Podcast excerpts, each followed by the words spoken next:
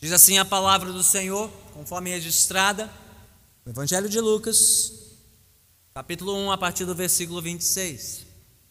No sexto mês, Deus enviou o anjo Gabriel a Nazaré, cidade da Galiléia, a uma virgem prometida em casamento a certo homem chamado José, descendente de Davi. O nome da virgem era Maria. O anjo, aproximando-se dela, disse: Alegre-se, agraciada, o Senhor está com você. Maria ficou perturbada com essas palavras, pensando no que poderia significar esta saudação. Mas o anjo lhe disse: Não tenha medo, Maria. Você foi agraciada por Deus. Você ficará grávida e dará à luz um filho, e lhe porá o nome de Jesus. Ele será grande e será chamado Filho do Altíssimo. O Senhor Deus lhe dará o trono de seu pai Davi, e ele reinará para sempre sobre o povo de Jacó. Seu reino jamais terá fim. Perguntou Maria ao anjo: Como acontecerá isso, se sou virgem? O anjo respondeu: O Espírito Santo virá sobre você e o poder do Altíssimo a cobrirá com a sua sombra. Assim, aquele que há de nascer será chamado Santo, Filho de Deus. Também Isabel, sua parenta, terá um filho na velhice. Aquela que diziam ser estéril já está em seu sexto mês de gestação, pois nada é impossível para Deus. Respondeu Maria: Sou serva do Senhor, que aconteça comigo conforme a tua palavra. E então o anjo a deixou. Louvado seja Deus pela sua santa palavra. Oremos. Soberano Senhor, desvendo o nosso olhar para contemplar a grandeza do teu filho, nas palavras do evangelista Lucas para compreendermos, Senhor, a grandeza da Sua humilhação, ao ver este mundo em forma humana, a grandeza do Seu amor, ao se oferecer por nós, para a nossa redenção, a grandeza da Sua majestade, para reinar e reger as nossas vidas, por meio do Seu sacrifício em nosso favor. Ó soberano Deus, abençoa este tempo de reflexão e meditação na tua palavra. Que a tua palavra pregada claramente não volte vazia, mas gere sim fruto em nossas vidas para o teu louvor e glória. Senhor, oramos em nome de Cristo Jesus. Amém. Podemos nos assentar. O que as cidades de Magé, Rio de Janeiro, Atalaia, em Alagoas, e Três Corações, em Minas Gerais, têm em comum.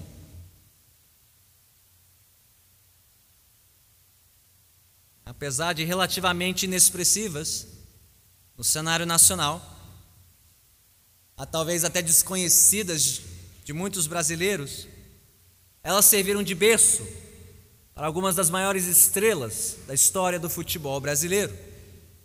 De Magé, Rio de Janeiro, veio Mané Garrincha. De Atalaia, em Alagoas, Mário Jorge Lobo Zagalo. E bem, três corações, acho que você sabe quem nasceu lá. Edson Arantes do Nascimento, o Rei Pelé. Aliás, a julgar pela fama desses grandes futebolistas, poucos imaginariam que eles vieram de origens tão humildes, tão simples. De forma semelhante, se você perguntasse a um judeu do início do primeiro século sobre a grande importância das cidades de Belém e Nazaré, você provavelmente receberia um olhar confuso. Belém? Nazaré? São esses lugares. Belém e Nazaré, esta ainda mais que aquela, eram lugares pequenos, humildes, praticamente ignorados pelos próprios judeus. A primeira é uma pequena cidade da Judéia, e a segunda, um vilarejo na região remota da Galiléia. Mas essas cidades serviriam de cenário dos maiores acontecimentos da história, a partir do anúncio do nascimento do Senhor Jesus Cristo. Ao retomarmos a narrativa do Evangelho de Lucas, sobre os fatos concernentes à vida e à obra de Jesus, ela nos revela mais alguns detalhes importantíssimos sobre o homem mais importante da história. Hoje, neste relato de Lucas 1, 26 a 38, olharemos para as origens humildes de Jesus, suas credenciais majestosas, o poder sobrenatural de Deus no seu nascimento e, por fim, a resposta de sua mãe, Maria, ao anúncio do anjo Gabriel. Então mantenha sua Bíblia aberta em Lucas capítulo 1, vamos caminhar pelo texto porção por porção. Olhando primeiro para as origens humildes de Jesus. E se você está acompanhando conosco o avanço da narrativa, você deve ter notado, notado uma mudança radical de cenário da história anterior para esta história. Versículos antes, no relato que estudamos no domingo passado, estávamos em Jerusalém, a maior cidade, a mais famosa, a mais importante cidade da história dos judeus, que abrigava o templo dedicado ao Senhor. De Jerusalém agora vamos para o norte, para a região da Galiléia, para o pequeníssimo vilarejo de Nazaré. Antes ouvimos falar de Zacarias, alguém da linhagem sacerdotal, da classe de sacerdotes que serviam no templo de Deus. Alguém tinha uma certa ascendência, uma história para sua família. Agora vamos ouvir de uma tal de Maria, uma jovem e pobre camponesa. Antes estávamos com Zacarias no meio de uma multidão reunida no templo e agora estamos na solidão de uma judia pré-adolescente, prometida em casamento a um carpinteiro. Bem, só existia uma coisa em comum entre essas duas histórias. O único personagem que encontramos, tanto em um relato como no outro, é o anjo Gabriel, anunciando o nascimento de alguém muito importante. Voltando agora para Nazaré versículo 26, onde se passa essa história. Veremos esta noite. Era um vilarejo da Galiléia, uma terra paupérrima, inexpressiva, a roça da Palestina, desprezada pelos próprios judeus da época. Talvez você se lembre comigo dos primeiros, das primeiras cenas do Evangelho de João, quando um dos primeiros discípulos, Natanael, ouve falar do Messias que veio de Nazaré, é a resposta dele: Nazaré? Pode alguma coisa boa vir? Nazaré? E lá em Nazaré estava Maria, uma jovem virgem, provavelmente entre os seus 12 e 13 anos de idade, prometida um casamento, em casamento a um carpinteiro chamado José você perguntasse a alguém, antes desse momento na história, sobre Maria de Nazaré, quem? Aonde? Tem certeza? Ela era uma ilustre desconhecida do seu tempo, socialmente e culturalmente indigna de ser portadora do anúncio de Gabriel, visto que a palavra de uma mulher não tinha o mesmo peso que de um homem, quanto mais esta mulher. Aliás, menina ainda, entrando na juventude ainda. Como poderiam acreditar que ela recebeu a visita e o anúncio de Gabriel, o grande anjo do Senhor? Em suma, nas palavras do pastor Kent Hughes, Maria era uma ninguém numa terra de ninguéms, vivendo no meio do nada. Portanto, humanamente falando, Deus não poderia ter escolhido um cenário mais improvável e uma personagem mais improvável para testemunhar um anúncio de tamanha magnitude. Por que Deus fez isso? Por que Deus escolheu agir assim? Vem aqui, já começamos a ver qual seria o padrão da vida do filho de Maria. Aqui já começamos a ver os primeiros movimentos de Deus, humilhando-se ao vir a este mundo na pessoa do seu filho. Deus já estava sinalizando desde o anúncio do anjo Gabriel quão grande seria a humilhação do seu filho ao tomar forma humana. Como outros já observaram, mesmo que Deus tivesse escolhido nascer no palácio do homem mais poderoso da Judéia, mesmo que ele tivesse escolhido nascer no palácio de Herodes, o grande, o rei dos judeus à época, isso já seria uma humilhação para ele. Já seria uma humilhação para o filho de Deus deixar o seu trono de glória para nascer em qualquer palácio humano, por mais glorioso que fosse, já seria um rebaixamento. Quanto mais ao escolher nascer desta menina, nessas circunstâncias, sem nenhuma expressão, brilho ou glória aos olhos dos homens. Ao escolher o cenário mais humilde possível, Nazaré, e a personagem mais humilde possível, Maria, Deus estava apontando qual seria o padrão da vida do seu filho encarnado, Jesus Cristo uma vida de humilhação, sofrimento, desde o anúncio do seu nascimento até a sua morte na cruz. Muito diferente dos grandes personagens da história humana, que surgiram de origens humildes e então ascenderam para lugares de destaque e honra. Muito diferente de nós que lutamos a vida inteira para sermos reconhecidos, sermos alguém, chegarmos lá no topo. Filho de Deus fez o caminho inverso, deixando o topo do mundo, deixando o seu trono de glória para fazer-se menos, para humilhar-se, a fim de nos redimir e nos salvar. Este foi o tamanho da sua humilhação, mas este também foi o tamanho da sua graça para nos salvar. Uma coisa aponta para a outra, não? O tamanho da humilhação do Filho de Deus revela o tamanho da sua graça, do seu favor imerecido para nos salvar. A começar por esta jovem, por esta menina, Maria. Por duas vezes Gabriel dirigiu-se a ela no versículo 28 e de novo no versículo 30, com essa expressão agraciada. Alguém que tinha sido alcançada pelo favor imerecido de Deus. O que significa exatamente essa expressão? Muito polêmica na história da igreja, sem nenhum motivo. Sim, Maria teria, teria um papel todo especial na história da salvação do povo de Deus.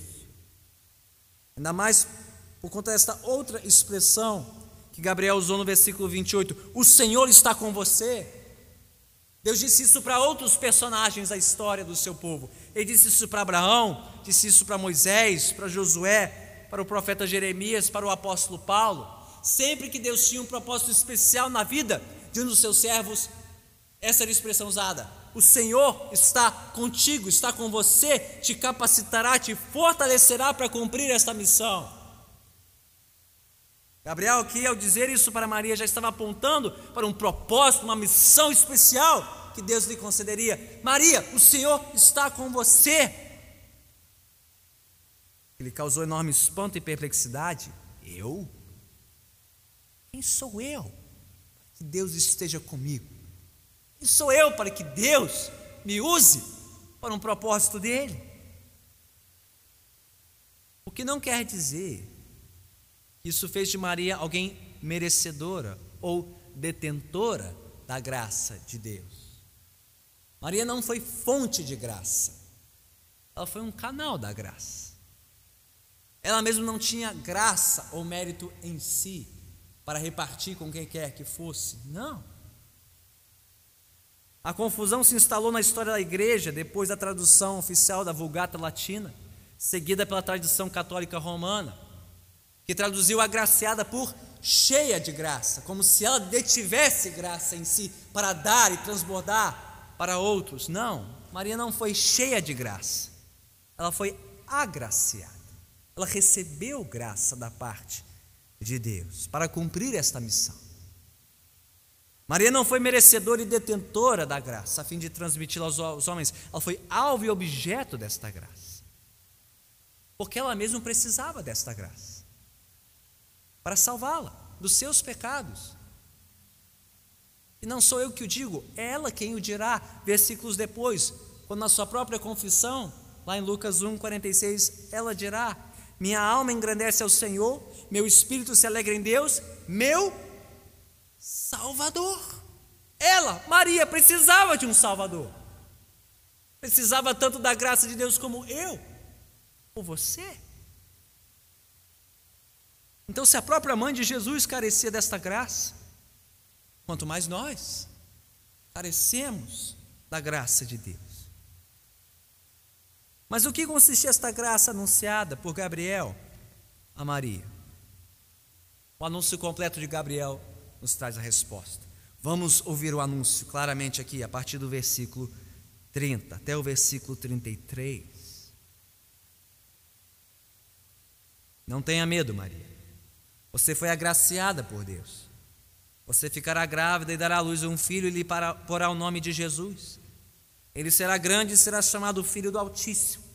O Senhor Deus lhe dará o trono de seu pai Davi e ele reinará para sempre sobre o povo de Jacó.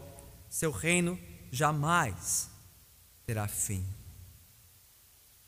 As palavras do anjo Gabriel, aqui por um lado, estão impregnadas com a expectativa antiga do povo de Israel e dos profetas acerca de um rei que viria da linhagem de Davi. Lembremos do que Isaías profetizou: que uma virgem daria a luz a um menino que viria para reinar, governar sobre Israel.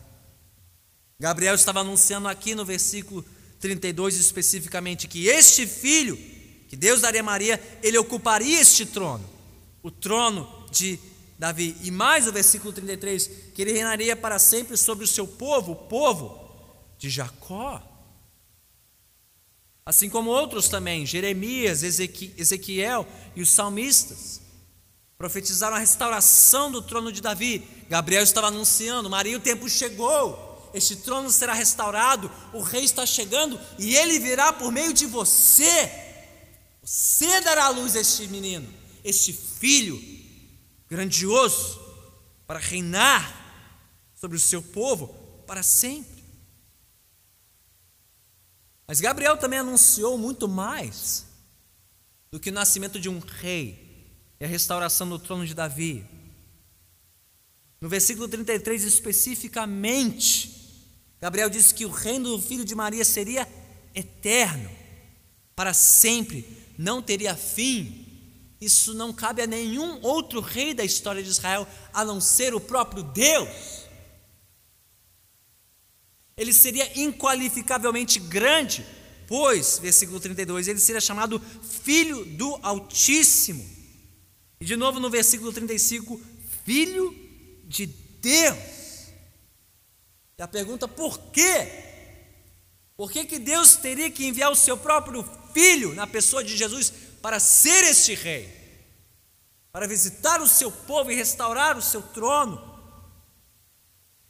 O versículo 31 responde: o nome deste menino seria Jesus, que significa Salvador. Só Deus poderia salvar o seu povo dos seus muitos pecados, os pecados dos seus reis, de todos que viveram ao longo da história de Israel. Ou seja, Maria ouviu o anúncio da chegada do rei prometido, o Messias esperado por Israel. E mais que isso, o nascimento do próprio Filho de Deus encarnado para salvar-nos dos nossos pecados. Agora coloque-se no lugar de Maria e daqueles que ouviram dela este relato. Quão difícil seria acreditar numa coisa dessas, não? Você, Maria, de Nazaré, mãe do Messias, do Rei aguardado por séculos, próprio Filho de Deus, vindo reinar sobre nós para sempre. Ora, assim como é extremamente difícil, se não humanamente impossível hoje, as pessoas crerem. Que o bebê nos braços de Maria é o Redentor, muitos podem conceder, sim, foi um grande homem, sim, superou as suas origens humildes, sim, fez grande bem a todos a quem alcançou, mas Deus em carne, Redentor, para nos salvar, para reinar sobre nós. Então será mais difícil crer nisso hoje do que foi há dois mil anos? Mas todos aqui creem nisso? Todos aqui creem que Jesus, apesar das suas origens, da sua aparência humilde, é exatamente quem Gabriel disse que ele é? e exatamente aquele de quem nós mais necessitamos, nosso grandioso Deus e Rei, vindo ao mundo para nos salvar? Pastor, como eu posso ter certeza disso? Como as pessoas para quem eu conto essas coisas podem ter certeza disso? Como é que elas vão acreditar numa coisa dessas? É por isso que Lucas escreveu, justamente para que tenhamos certeza disso. Ele mostra isso mais claramente nos versículos 34 a 37. Os sinais claros do poder sobrenatural de Deus em ação no nascimento de Jesus. E aqui vem a pergunta legítima de Maria ao anjo, versículo 34. Como acontecerá isso se sou virgem? A resposta aqui de Maria é um pouquinho diferente daquela de Zacarias na história anterior, no versículo 18. Zacarias perguntou: Como posso ter certeza disso? Uma resposta movida pela sua incredulidade. Mas não Maria. Ela não estava incrédula, só curiosa. Gabriel, estou prometida em casamento. Eu não posso ter filho ainda. Não é que não tenha capacidade em mim, mas eu não estou liberada para ter filho ainda. Então, como eu posso ser portadora do Messias? para algo que seria escandaloso. Alguém ficar grávida quando prometido em casamento sem casar ainda e dizer que o filho é o Messias. Como isso é possível? A pergunta de Maria é movida mais por curiosidade e admiração do que por incredulidade. Ela estava comprometida. Seu laço com José só poderia ser desfeito pelo divórcio, que traria grande vergonha para ela e para o próprio José. Então Gabriel respondeu a partir do versículo 35. Isso que Deus faria, estava prestes a fazer na vida de Maria, só poderia ser resultado da intervenção do próprio Espírito Santo de Deus. O mesmo Espírito que pairou sobre a face das águas, quando a terra estava sem forma e vazia. O mesmo Espírito que acompanhou o povo de Israel no êxodo o mesmo Espírito que repousaria sobre Jesus, a igreja, sim, é este Espírito que repousaria sobre Maria para conceber o menino Jesus em seu ventre, sem auxílio humano. Para que este filho fosse santo desde o ventre, incontaminado pelo pecado dos homens. Pastor, Será que podemos e precisamos crer numa coisa dessas? Na concepção e no nascimento virginal de Jesus? Pastor, isso não soa como um mito, como lenda, como superstição. Como as pessoas para quem estamos compartilhando o Evangelho vão acreditar numa coisa dessas? E Jesus é o filho nascido de uma virgem, Maria. Bem, lembremos que Lucas não está interessado em mitos nem em lendas, nem em superstição. Ele disse isso na abertura do Evangelho. lá no capítulo 1, versículos 1 e 2. Para Lucas só interessam os fatos. Lucas, o médico. E veja como Deus é bom.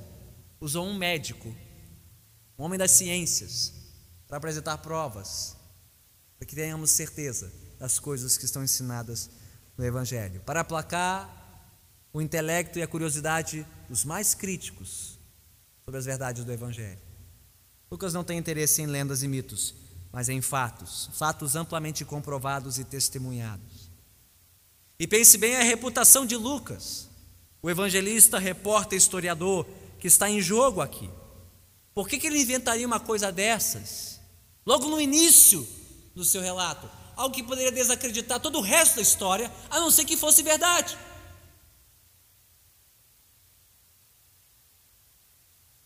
Além do mais, é a reputação de Maria que estava em jogo. A jovem virgem prometida em casamento a José. Por que, que ela inventaria uma coisa dessas? Por que Maria, em sã consciência, inventaria uma história dessas se ela poderia ser condenada duplamente por morte? Por adultério e por mentira, calúnia. Por que, que ela colocaria a vida dela em risco? Por uma mentira. A não ser que fosse verdade. Mas acima de tudo, é a identidade a missão do Filho de Deus que estão em jogo aqui. Somente se ele foi concebido por obra do Espírito Santo, ou seja, vindo do próprio Deus, e nascido da Virgem Maria, ou seja, plenamente humano, como nós confessamos a cada semana aqui. 100% Deus, 100% homem, tanto um como o outro para nos representar, mas sem pecado, sem ter sido contaminado pelo pecado, é que Jesus pode nos salvar. Portanto, deste mistério, o mistério do nascimento virginal, depende não somente a fé cristã, gente, depende a nossa salvação. Se Lucas não estiver certo, se Gabriel aqui não estiver certo, nenhum de nós pode ser salvo. Estamos em apuros eternos. Porque é deste que nós precisávamos. Se Deus mandou este, é porque é este que nós precisávamos. Alguém 100% Deus e 100% homem. Poderoso, puro para salvar, mas também homem como nós para nos representar.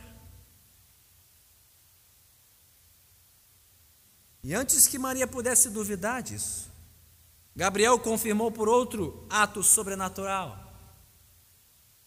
Não precisava mas só para acrescentar, disse: E Maria, você não está sozinho.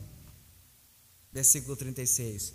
Sua parenta, Isabel, a estéreo, a que não podia ter filhos, ela também está grávida. Um duplo sinal, já no sexto mês de gravidez, para deixar bem claro o versículo 17: que nada, absolutamente nada é impossível para Deus. Nada. Então eu volto a perguntar: Você crê de mente e de coração no que a palavra de Deus diz? Não só porque o pastor diz, não só porque os seus pais disseram, mas você, você realmente crê que estamos diante da verdade? Você realmente crê no que a palavra de Deus ensina?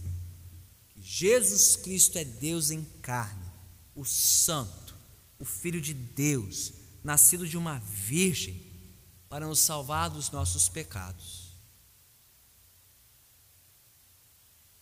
Porque descrer disso não é apenas uma afronta à palavra de Deus, é sinal de condenação e perdição eterna. Quem não crê nisso neste Jesus, Filho de Deus em carne, vindo para nos salvar. Para este não há esperança de salvação eterna.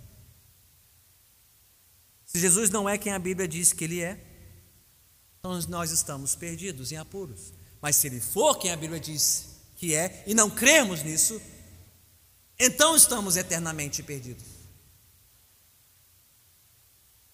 Se você ainda não creu, Pare de duvidar. Arrependa-se da sua incredulidade. Creia. Creia que Jesus é o Filho de Deus para a sua salvação eterna. Mas mesmo que você já tenha crido, quanto você realmente crê no poder de Deus? Você realmente crê que nada é impossível para Deus? Você realmente crê que não há pecado que Ele não possa perdoar? Que não há vida que Ele não possa libertar? Que não há enfermidade que Ele não possa curar? Que não há casamento ou relacionamento que Ele não possa restaurar? Que não há um perdido que Ele não possa resgatar? Que não há uma igreja que Ele não possa avivar? Que não há uma nação que Ele não possa reformar? Você realmente crê que não há nada, absolutamente nada impossível para Deus? Porque não há. Pense no pecado mais hediondo, no vício mais escravizante. Jesus pode perdoar, Jesus pode libertar. No filho ou parente mais perdido, Jesus pode salvar. No casamento mais arruinado, a família mais destruída, Deus pode transformar. O jovem mais cativado e conquistado por este mundo, Jesus pode alcançar. A igreja mais problemática, fria e adormecida na fé, Jesus pode vivificar o país mais corrupto, imundo, imoral e piedoso, Jesus pode reformar, porque não há nada impossível para Deus. Não creia. Creia. Se a Virgem deu à luz o Filho de Deus, que mais Deus não pode fazer pelos que creem? Então chegamos à resposta de Maria, a mãe de Jesus, ao anúncio do anjo Gabriel, no versículo 38, coroando este relato. Respondeu Maria: Sou serva do Senhor, que aconteça comigo, conforme a tua palavra. Maria, mãe de Jesus, foi a primeira a crer no anúncio do Evangelho. E crendo, rendeu-se à vontade de Deus como sua serva, literalmente. Ela disse: Eis aqui a sua escrava, serva do Senhor, mesmo não sabendo o que estava por vir. Ela não sabia como ficaria seu casamento com José. Ela não sabia como ficaria sua reputação em Nazaré. Ela não sabia sequer se ela escaparia da possível pena de morte, caso fosse acusada de adultério. Não sabia das dores de parto que lhe aguardavam, nem sabia das condições do parto, sem o apoio de família e amigos, só com seu esposo numa estrebaria em Belém, e nem sabia o que aconteceria com seu filho um dia o bebê gerado sobrenaturalmente que morreria nu, abandonado numa cruz. Por mim e por você. Ela não sabia de nada disso, mas ela creu, ela obedeceu e ela se rendeu ao Senhor. E é exatamente isso que Deus pede de cada um de nós aqui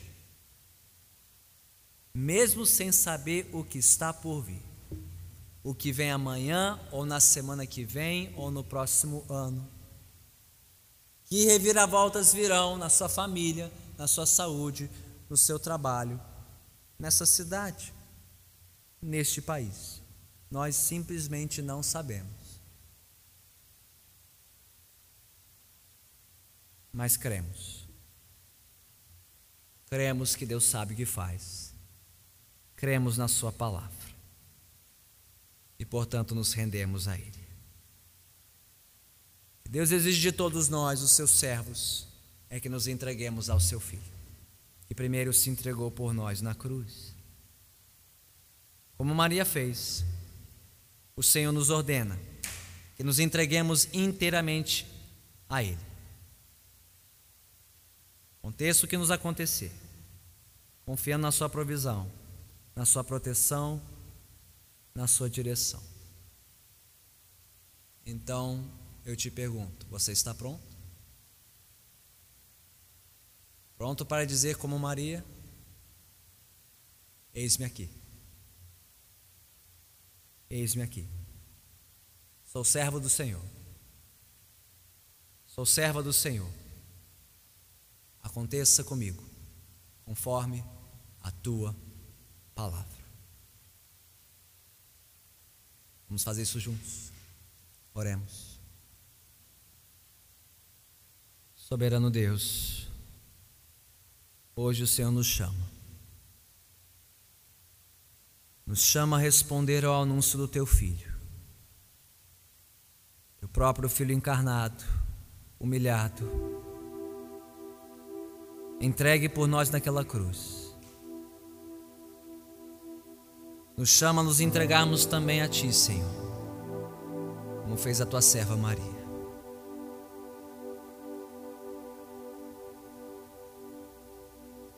Ó Senhor, mesmo não entendendo tudo que isso representa, talvez sequer conseguindo vislumbrar as consequências e desdobramentos disso na nossa vida.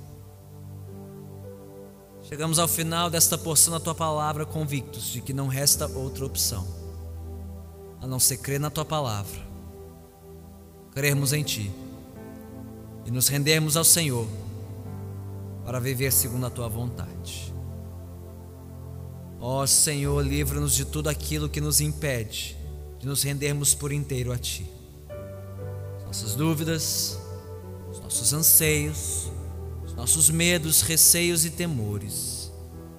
Dá-nos o dom da fé, uma confiança simples na Tua palavra, para entregarmos a Ti a nossa vida por inteiro, os nossos planos, os nossos projetos, os nossos sonhos os nossos dias, a nossa história, entregamos tudo em tuas mãos, Senhor. Para isso fomos criados, para isso o Senhor enviou teu filho para nos salvar. Senhor, eu peço por aqueles que nunca antes o fizeram entre nós, talvez nunca antes compreenderam a glória de Jesus, a grandeza da sua humilhação, a maravilha da sua vinda ao mundo em forma tão humilde. Ó Senhor, que o Evangelho tenha cativado a muitos hoje e nos conquistado, até mesmo aqueles mais resistentes à tua palavra, para se renderem a ti e viverem para o Senhor. Ó Pai, dá-nos convicção das coisas que aprendemos hoje para que possamos compartilhá-las com aqueles que ainda não ouviram e que não compreenderam e que não creram como nós que Jesus é o Filho de Deus em carne. Ó Senhor, que as palavras de Lucas encontrem abrigo em nossas mentes e corações que nós possamos com unção, com clareza, com fidelidade e com coragem anunciar para os outros que não existe outro igual a Jesus. Não existe outro rei não existe outro Salvador. Não existe outro digno de toda honra, glória e louvor a não ser o nosso Senhor e Salvador Jesus Cristo. A quem rendemos a nossa vida novamente nesta noite. Ó oh, Pai. E assim faz o impossível em nós e através de nós. Aquilo que nos parece impossível Faze tu mesmo, Senhor. Faze tu mesmo. Em nós e através de nós. Pera o teu poder para salvar, para renovar e transformar tantos quanto o Senhor quiser por nosso intermédio, para a nossa alegria, para o louvor do teu santo nome. Assim nós oramos, em nome do Senhor Jesus Cristo. O povo de Deus diga amém.